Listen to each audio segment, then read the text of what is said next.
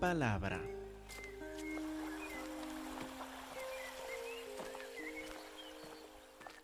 Hermanos, si tiene su Biblia, por favor, abren al Evangelio de Mateo.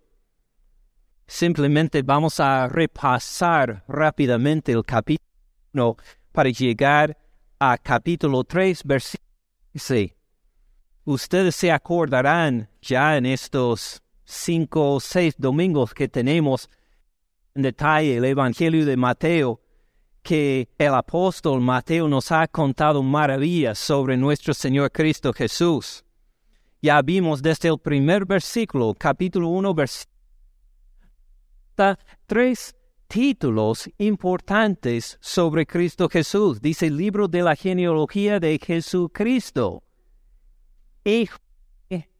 David, el rey espectacular de la historia de Israel, el a quien Jehová dio las promesas de un heredero que va a reinar para siempre, hijo de David, hijo de Abraham, de Abraham, a quien le dio las promesas que iba a bendecir a todas las familias de la tierra por su simiente, por un descendiente de él. Y desde este primer versículo vimos la genealogía de Jesús en Mateo capítulo 1, viendo su significado en cuanto a dar gloria no a los antepasados de Cristo Jesús, sino a Cristo Jesús mismo. Vimos en capítulo 1, versículo 1, otro versículo que ustedes memorizaron, ¿verdad? ¿Qué dice? Y dará luz a un hijo y llamará su nombre Jesús, porque él salvará a su pueblo de sus pecados. ¿Voy confundiendo los versículos? No creo. Versículo 23. ¿Qué quiere decir versículo 23? He aquí una virgen concebirá y dará luz a un hijo y llamará su nombre Emmanuel que traducido es Dios con nosotros. De ahí vimos que Mateo nos anuncia que Jesucristo es 100% y a la vez 100% ser no. También vimos en el capítulo 2, después de su nacimiento, como llegaron a buscarlo los magos y también como Herodes intentó apagar su vida, apagar esta promesa del Cristo, del Mesías, del que venía para salvar a su pueblo. Vimos que no era Jesús el que murió, sino Herodes el que al final murió, mientras la promesa de Dios por Cristo Jesús sigue adelante. Además vimos hace ocho días que llegó el pregonero delante de Cristo Jesús, Juan el Bautista, que le mandó a la gente a arrepentirse en preparación por la venida de Cristo Jesús.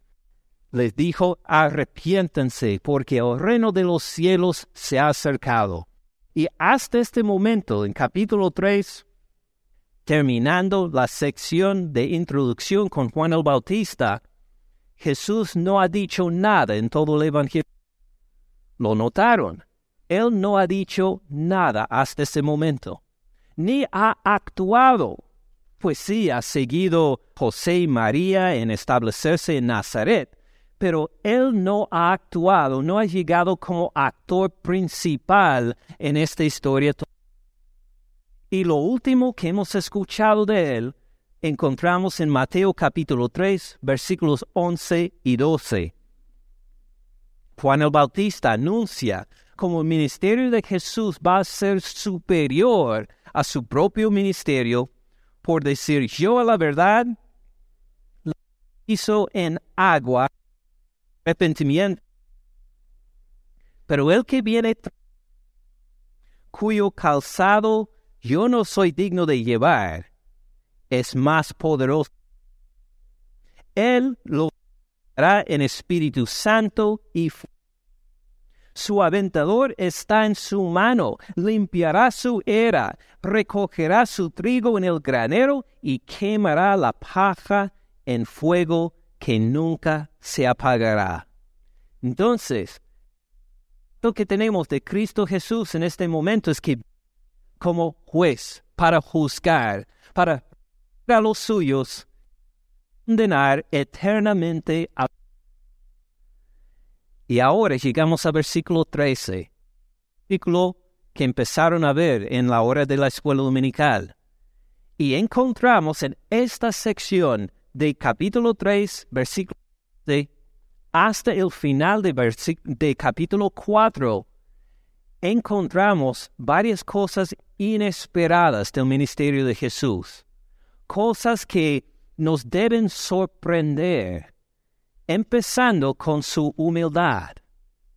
Acabamos de tener un retrato de él que llega en fuerza como juez para condenar a los malos eternamente y bendecir a los a bautizarlos en el Espíritu Santo. Y sí, claro, es verdad, así va a ser.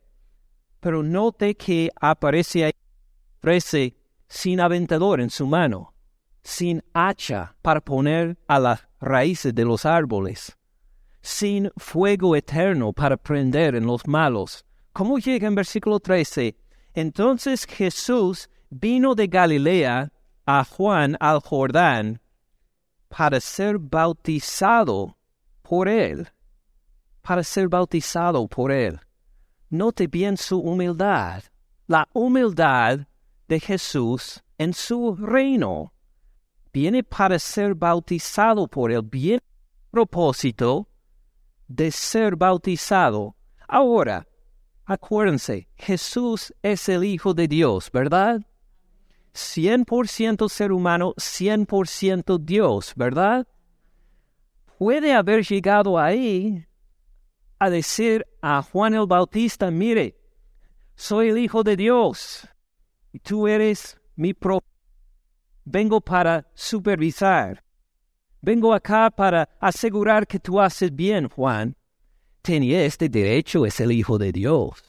Juan mismo dijo, yo no soy digno de llevar su calzado.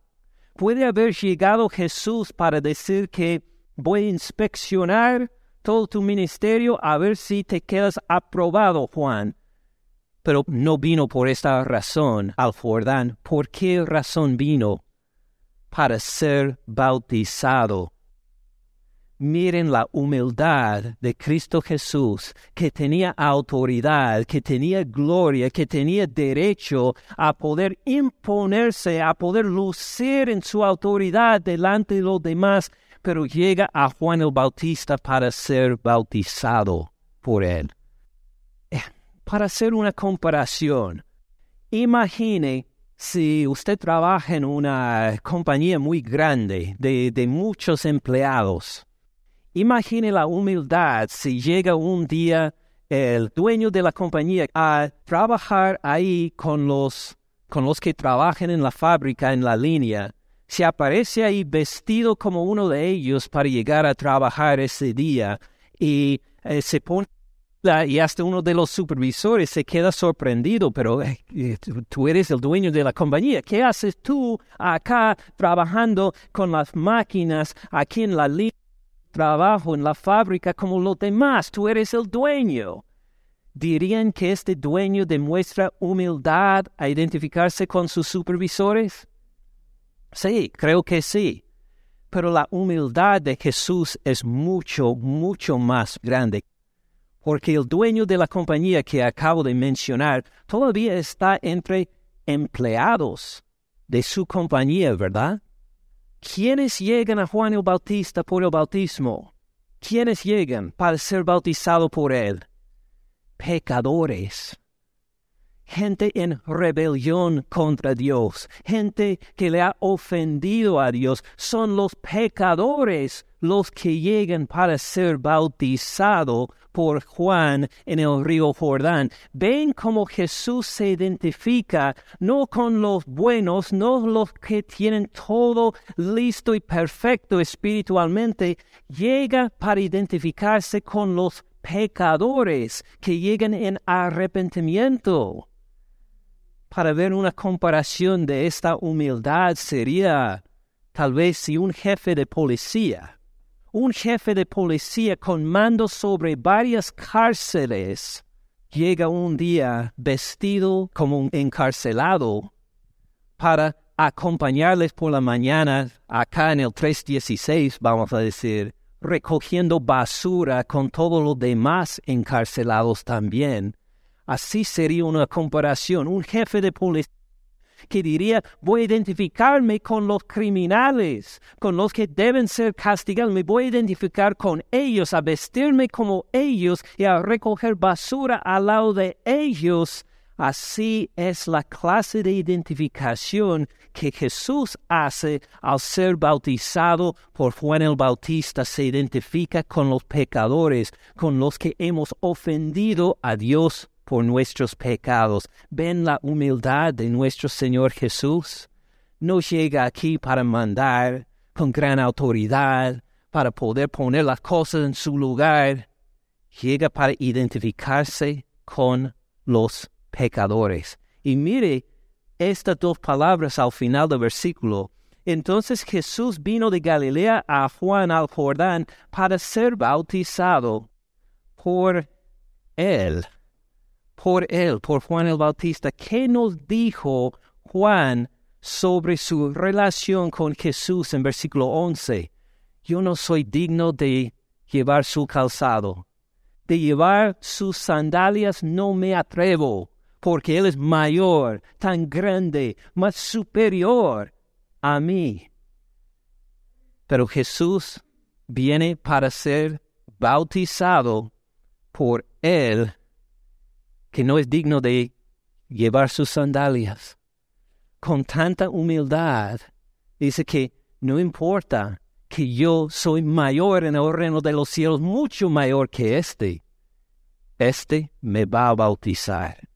Noten la humildad de Jesús en someterse al bautismo de Juan el Bautista para identificarse con nosotros los pecadores. Juan por esto se opone en versículo 14. Mas Juan se le oponía. Juan dijo, no, así no puede ser, por favor. Yo necesito ser bautizado por ti. Fíjense bien también en la humildad de Juan el Bautista. Es profeta de Dios. Cuando habla, habla las palabras de Dios después de siglos de silencio del Espíritu de Dios en la palabra inspirada a su pueblo, Juan el Bautista es el que llegue en este momento a anunciar la palabra de Dios. Arrepiéntense porque el reino de los cielos se ha acercado. ¿Y qué reconoce este hombre que predica inspirado por el Espíritu Santo? Yo necesito ser bautizado de ti aunque es un hombre poderoso en el Espíritu, reconoce que tú das, Jesús, en lo que yo necesito. Yo necesito ser bautizado en el Espíritu. Yo necesito esta experiencia de ser regenerado por tu palabra. Yo necesito andar en todo poder, el gozo y la santidad del Espíritu Santo. Yo necesito ser bautizado por ti. Y tú vienes a a mí. Pero Jesús le respondió, deja ahora, permítelo ahora, porque así conviene que cumplamos toda justicia. Podemos traducirlo de esta forma. Déjalo porque esta es la cosa correcta por hacer.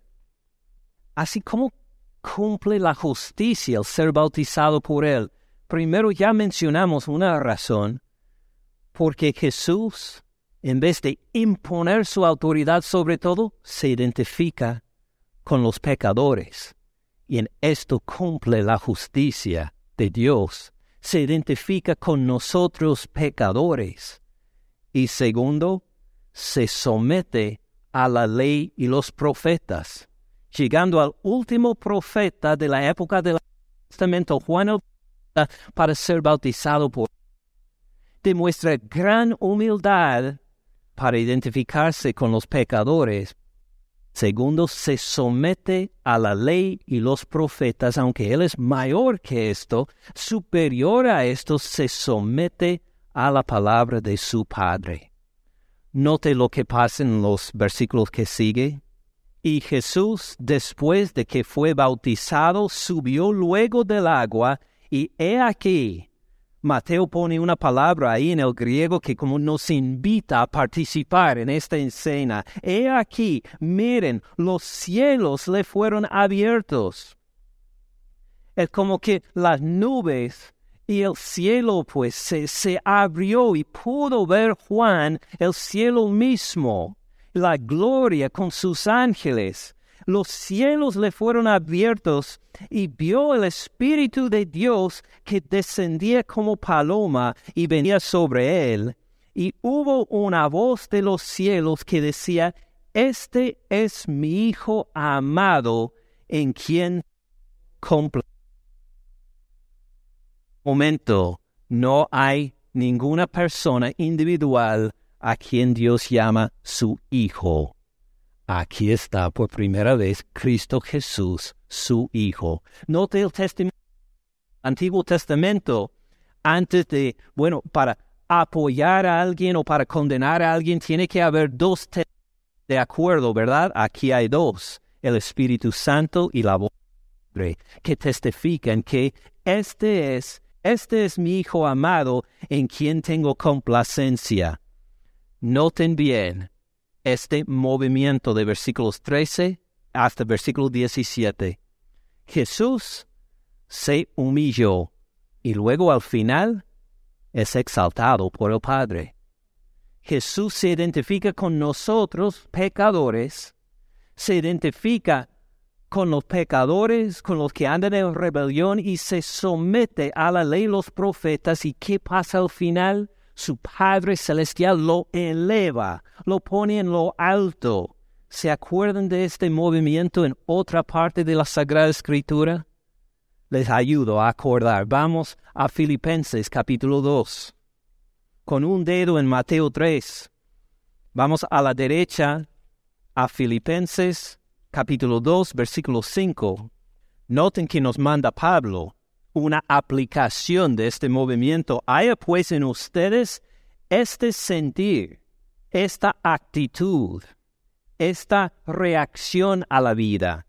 Haya pues en ustedes este sentir que hubo también en Cristo Jesús. Es decir, que nosotros lo pongamos esto en práctica también.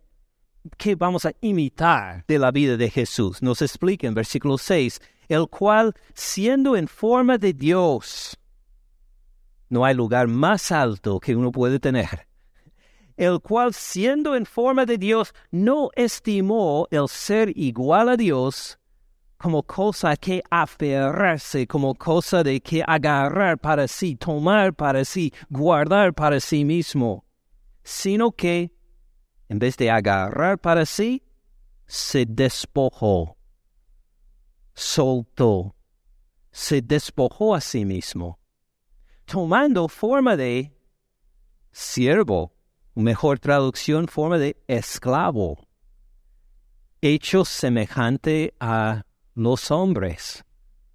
Aunque es Dios, tomó forma de esclavo, se hizo como nosotros. Y estando en condición de hombre, se humilló a sí mismo, haciéndose obediente. ¿Hasta qué punto? Obediente hasta la muerte. Y no solo hasta la muerte, hasta la muerte de, de cruz, la muerte de más vergüenza, antigua, que es a nivel de Dios. Se despojó, se humilló, se bajó, obedeció, se sometió más y más y más hasta lo más vergonzoso de morir en la cruz por nuestros pecados. Ningún pecado de Él por nuestros pecados. Él nunca jamás pecó. Mire versículo 9. Por lo cual Dios también le exaltó. Le exaltó hasta los máximo y le dio un nombre que es sobre todo nombre, para que en el nombre de Jesús se doble toda rodilla de los que están en los cielos, en la tierra y debajo de la tierra, y toda lengua confiese que Jesucristo es el Señor, para gloria de Dios Padre. Note su humillación, como se bajó, se despojó hasta la muerte más vergonzosa que hizo su Padre, lo exaltó, lo puso en alto. Este movimiento escribe toda la vida de Cristo su muerte en la cruz, su resurrección, su ascensión y su segunda venida. Ahora tenemos en unos pocos versículos en su bautismo. Vuelven a Mateo 3. Mateo 3, 13 a 17. Entonces Jesús vino de Galilea a Juan al Jordán para ser bautizado por él, para identificarse con los pecadores, para identificarse con los malos de la sociedad, para identificarse con los rebeldes contra Dios para ser bautizado por Juan el Bautista, el que no es digno de llevar su calzado. Juan se le oponía, diciendo, yo necesito ser bautizado por ti, ¿tú vienes a mí? Jesús le respondió, deja ahora, porque así conviene que cumplamos toda justicia. Entonces le dejó, lo bautizó como pecador, bautizó a Jesús igual como ellos. Jesús, después que fue bautizado, subió luego del agua y viene la por su Padre. Los cielos le fueron abiertos, vio al Espíritu de Dios que descendía como paloma y venía sobre él. Hubo una voz de los cielos que dijo, Bien hecho, hijo mío, este es mi Hijo amado, en quien tengo complacencia, en quien está mi gozo, en quien encuentro el placer, mi Hijo que se humilló identificándose con su pueblo de pecadores Ahora le voy a exaltar a lo más alto. Este movimiento de su bautismo no solo aparece aquí al final del capítulo 3, no solo aparece en Filipenses capítulo 2, se va a repetir varias veces en capítulo 4 también. Así pasa en capítulo 4, versículo 1, en su tentación.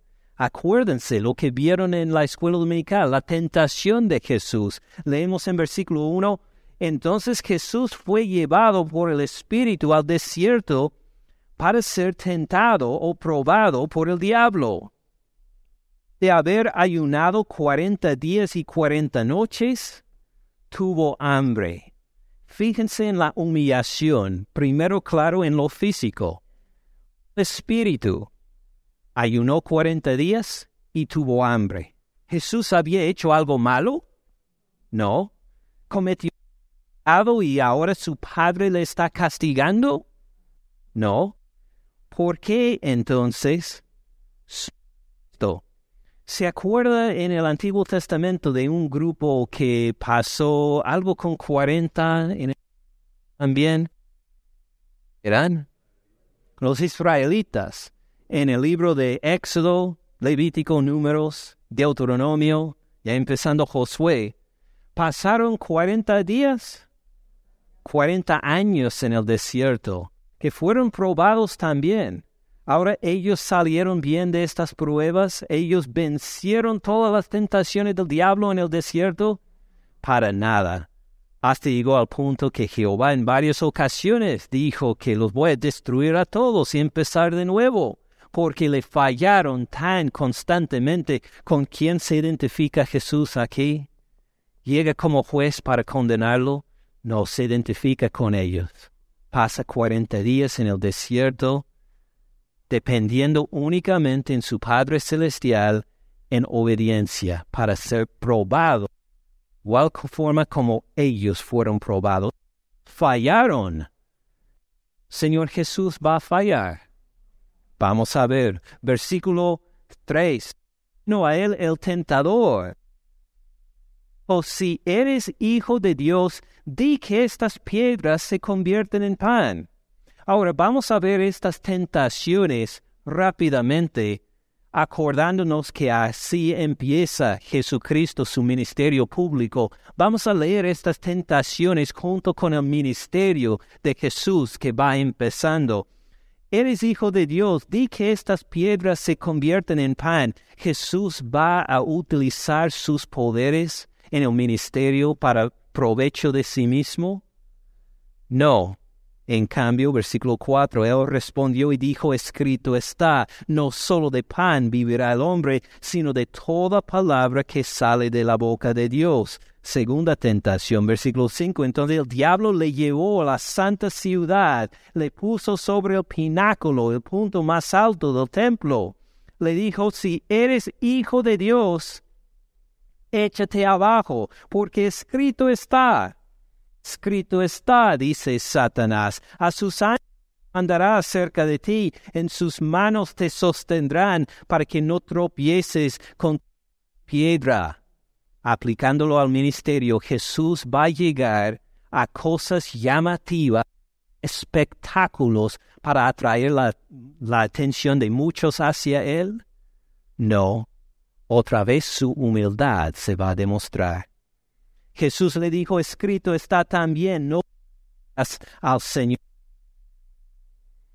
Tercera tentación, versículo 8. Otra vez le llevó el diablo a un monte muy alto, le mostró todos los reinos del mundo y la gloria de ellos, y le dijo, todo esto te daré si postrado me adoras. Viéndolo según el ministerio, Jesús en su ministerio se va a hacer pacto, diablo se va a someter a, los poderes políticos, a buscar la influencia, a tener la posibilidad de manejar la autoridad terrenal, a llegar por medio de hablar con senadores y presidentes y otros, poder e, ejercer en los reinos terrenales? No. Estas son tres tentaciones para cualquier ministerio y cualquier iglesia. La primera, utilizar los medios y los recursos de la iglesia para apoyar un élite espiritual, nada más. Segundo, de poder llamar la atención de todos con espectáculos, exigiendo que Dios se manifiesta de una forma llamativa, traer a mucha gente y mucha atención. Tercera tentación, de decir que vamos a ejercer poder político, a poder mover las cosas en nuestra comunidad, en nuestro país, y vamos a hacer alianzas con este, con otro grupo, para poder lograr las leyes o las cosas, la política que nosotros queremos. Tres tentaciones aún para el día de hoy en cualquier ministerio o iglesia, mientras sigue creciendo y Jesús a cada tentación dijo que no, que no y que no. Su reino es diferente. Su reino no es para la ventaja económica de cierto grupo de personas. Su ministerio no es para poder impresionar a tanta gente con espectáculos que todos se ven. Esto, su propósito en ministrar no es de tener una reforma política según la política de este mundo. Su reino no es de este mundo. Y no se va a comprometer con las autoridades terrenales para poder llegar, para poder promover alguna agenda. En cambio, Jesús dice, escrito está, escrito está, escrito está, que no, que no, que no, viene para otro propósito. Y después de ser humillado en estas tentaciones, después de ser humillado e identificar con su pueblo que no pudo decir no en el desierto, sino que se quejó una y otra y otra vez Jehová Dios, en vez de resistir la tentación, ellos cayeron, cayeron a la tentación. ¿Qué hace Jesús? responde correctamente a cada tentación, no cae la trampa de Satanás. Fíjese lo que pasa en versículo 11. El diablo entonces le dejó. Y he aquí otra vez esta palabra. Vinieron ángeles y les servían. Ahora, ven este verbo, les servían de servir comida. Llegaron ángeles y les sirvieron comida a Jesús. Él ganó en cuanto a esta prueba. Él terminó bien esta prueba y los ángeles llegaron a servirle comida entonces. Se acabó el ayuno. Su padre le felicitó. Dice que hiciste bien. Y noten pues el privilegio. Algunos de ustedes han sido servidos por ángeles. ¿Alguien? ¿Nunca le ha pasado? Pues ni a mí tampoco. O dirá alguno para quedarse bien con la esposa, dice que sí, mi esposa eh, es una ángel y que me preparó el esta mañana y que...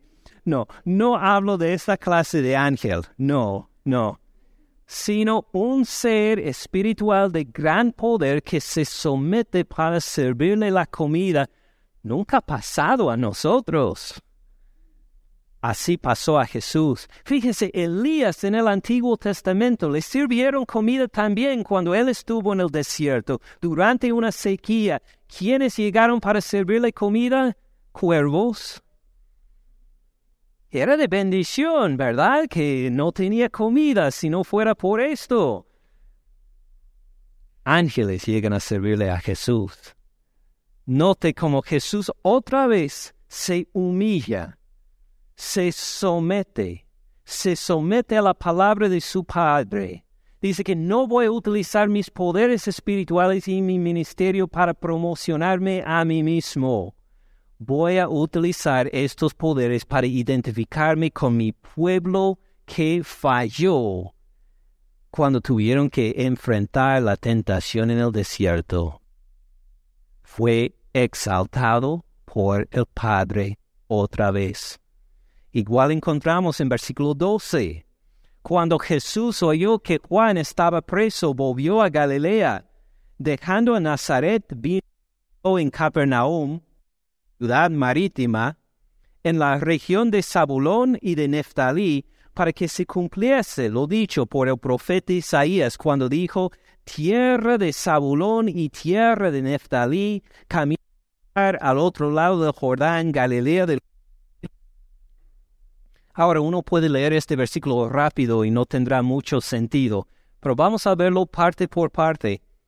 Tierra de Zabulón y tierra de Neftalí, una zona fronteriza que ni es de una parte ni de otro, un lugar en... Camino del mar no es el destino, es el simplemente es un rancho, un pueblo pequeño que uno pasa en camino. Piensa cuando, cuando han manejado en nuestros países de origen y van de una ciudad a otra. Y a veces en el camino hay un pueblito al lado, tal vez de unas 20 familias, un rancho ahí cerca. En México dicen que tienen los topes en frente de estos pueblos para que uno no pase de alta velocidad y ponen los topes ahí ah, para que uno vaya más. ¿Y cómo llega uno a llegar a estos topes? A estos malditos topes que siempre nos hacen manejar más lentamente. Es para la protección de la gente de este pueblito al lado, ¿verdad? Tiene una intención, pero para uno que quiere llegar a Ciudad X es una molestia que este pueblo en medio simplemente es estorbo. Quiero ir de alta velocidad directamente al destino, a Galilea, Capernaum, Nazaret. Son pueblos más como estorbos en el camino. Uno quiere llegar al mar Mediterráneo, uno quiere llegar a comerciar. En cambio, tiene que pasar por estos pueblitos y ranchos medio perdidos al otro lado del Jordán. Está en Jerusalén, que es la capital espiritual, donde está el templo, donde, donde se lucen y se gozan de la presencia de Dios y sus promesas. Esto es del otro lado del Jordán. Galilea, ay, qué asco, de los gentiles. Los gentiles, ellos ni conocen a Dios.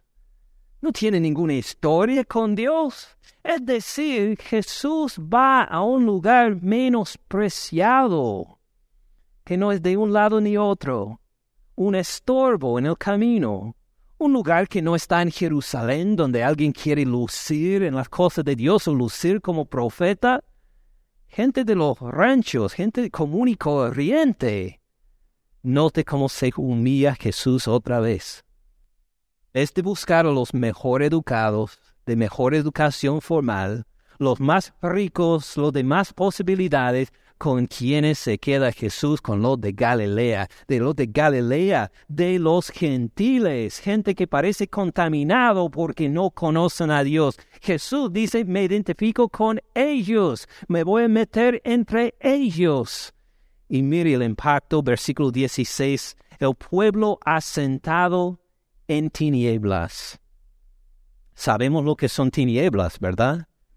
Apaguen todas las luces en una noche sin luna llena a poder estar en tinieblas. Mire, es el pueblo asentado en tinieblas. En esa condición están constantemente. No hay esperanza. Solo hay tinieblas y más tinieblas en este pueblo y en esto están acostumbrados.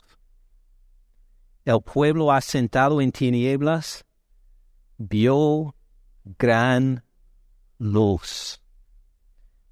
Les recomiendo, si nunca lo ha hecho, a poder levantarse bien tempranito por la mañana, antes de que se levante el sol, cuando todavía es noche, cuando todavía se ven las estrellas, y de mirar mientras se levanta el sol. Y nada más sentar ahí mientras se levanta el sol. No para decir, ok, mañana cuando me levanto para trabajar voy a echar una mirada, decir que sí, se está levantando hablo de esto.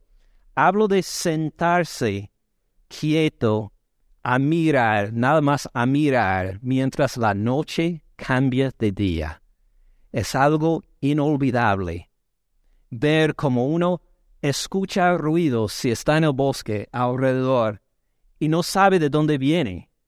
Y hasta puede tener miedo aún. Ve las estrellas ahí y aún las sombras no se puede distinguir, pero poco a poco, mientras llega la luz del día, uno empieza a ver, que este es un árbol, esta sombra es una roca, y empieza a ver sombras, empieza a poder distinguir figuras y luego mientras sigue levantando el sol, de repente se ve perspectiva y luz y empieza a ver colores. Y mientras se ve la majestad del sol que se levanta, empieza a ver matices de colores que otros animales empiezan a salir. Parece que eh, toda, toda una sinfonía de la creación se cambia por completo por la llegada del sol. Así se describe este versículo con la llegada de Jesús. Un pueblo asentado en tinieblas, sin esperanza, que no puede encontrar ninguna luz, ninguna esperanza, olvidado, estorbo en camino. De repente sale el sol entre ellos y empiezan a ver espiritualmente colores, matices de colores, figuras, empiezan a ver una realidad espiritual de que no tenían ni idea que existía. Jesús ha llegado. Así hizo Jesús en humillarse a identificarse con gente olvidada en los ranchos y los pueblos y empezar su ministerio entre ellos. Brilló entre las tinieblas como el sol llegando a conquistar la noche. Y fíjense en el mensaje que da Jesús. Versículo 17. Desde entonces comenzó Jesús a predicar y a decir, arrepiéntense, el mismo mensaje que Juan el Bautista. Arrepiéntense porque todo se ha cambiado ahora. Nuestro Señor Jesús se humilló en identificación con los olvidados, con los pecadores, con los menospreciados, y va a ser elevado en gran gloria. Prepárense, arrepiéntense, deje de lado sus pecados para andar en obediencia a Él, porque el reino de los cielos se ha acercado. Fíjense en el compromiso en versículos 18 a 22. Vamos a ver mucho más en el Evangelio de Mateo sobre el compromiso Jesús. Aquí tenemos una presentación inicial. Andando Jesús junto al mar de Galilea, vio hermanos, Simón llamado Pedro y Andrés su hermano, que echaban la red porque eran pescadores. Les dijo, vengan en pos de mí o síguenme. Les haré pescadores de hombres. Ellos entonces dijeron, ah, tiempo para considerarlo, a ver si puedo. Así dice su... tampoco la mía, a ver si. Ellos entonces, dejando al instante las redes, les siguieron. Esto es, pues, esto es su negocio, esto es su carrera, estos son los medios de ingresos para sostener a sus familias. Esto es lo que en lo que trabajan para salir adelante. ¿Qué hicieron? Lo dejaron inmediatamente al lado. Porque Jesús es de más valor que nuestra carrera, ¿verdad? Versículo 21, pasando de ahí, vio a otros dos hermanos, Jacobo, hijo de Zebedeo, y Juan su hermano, en la barca con Zebedeo su padre, que remendaban sus redes, y los llamó. Y ellos, diciendo, dame un mes para considerarlo bien. No, ellos, al momento de jubilarme, te sigo, Jesús. No, dejando al instante la barca, otra vez su medio de ingresos, y a su padre. Era el negocio de su papá. Ellos iban a heredar este negocio. Ya trabajaban en el negocio. Dejaron al instante no solo sus ingresos, su carrera, dejaron también a su padre. Jesús es de más valor que nuestro Padre terrenal. Amén. Vamos a honrar a nuestros padres y vamos a reconocer que Jesús es de más valor que ellos. Le siguieron a Jesús. Noten cómo en su bautismo, en la tentación, en el inicio de su ministerio de Galilea, Jesús cada vez demuestra gran humildad, se humilla, se despoja de sí mismo se identifica con pecadores, se identifica con gente olvidada, se identifica con gente de vergüenza, se identifica con los más menospreciados, como veremos hasta el final del Evangelio, para tomar en sí mismo hasta los pecados de todos ellos, digo de todos nosotros, en la cruz, a morir en nuestro lugar, para ser exaltado por nuestro Padre Celestial en su resurrección, en su ascensión y algún día en su segunda venida también. Y nos manda a nosotros a seguirle, a ponerle más valor a Él, aunque nuestras carreras, aunque nuestros familiares, por tanto que los amamos, que nunca jamás los pongamos en lugar antes o más importantes que Cristo Jesús. Así vamos a volver a ver varias veces en Mateo esta humillación para ser exaltado y nuestra, la identificación de nuestro compromiso con Él. ¿Vamos a seguir a Jesús? o vamos a poner más valor en las cosas de este mundo? ¿Qué haremos? Vamos a orar, hermanos. Señor Jesús, al escuchar las noticias de que tú llegaba a bautizar en Espíritu Santo y en fuego y en juicio hasta juicio eterno para tus enemigos, esperábamos encontrar a alguien que llegaba con gran impacto, gran autoridad, gran fuerza para imponer su justicia sobre los demás.